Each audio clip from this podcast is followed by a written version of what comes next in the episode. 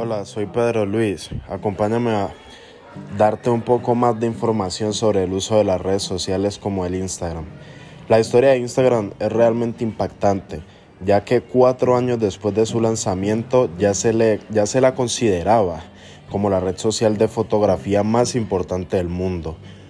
El desarrollo de Instagram fue en San Francisco de la mano de su fundador, Kevin Systrom, compañero de universidad de Mark Zuckerberg.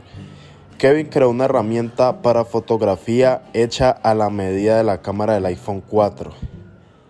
El producto fue lanzado en el Apple Store 6, 6 de octubre del 2010, bautizado como Instagram.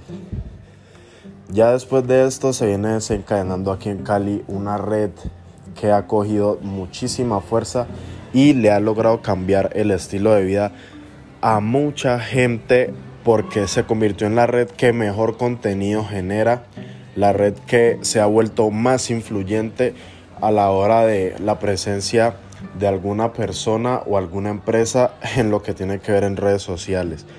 El uso de hashtag, muy importante los hashtags populares a la hora de publicar tu contenido, ya sea de deportes, música, baile, etcétera.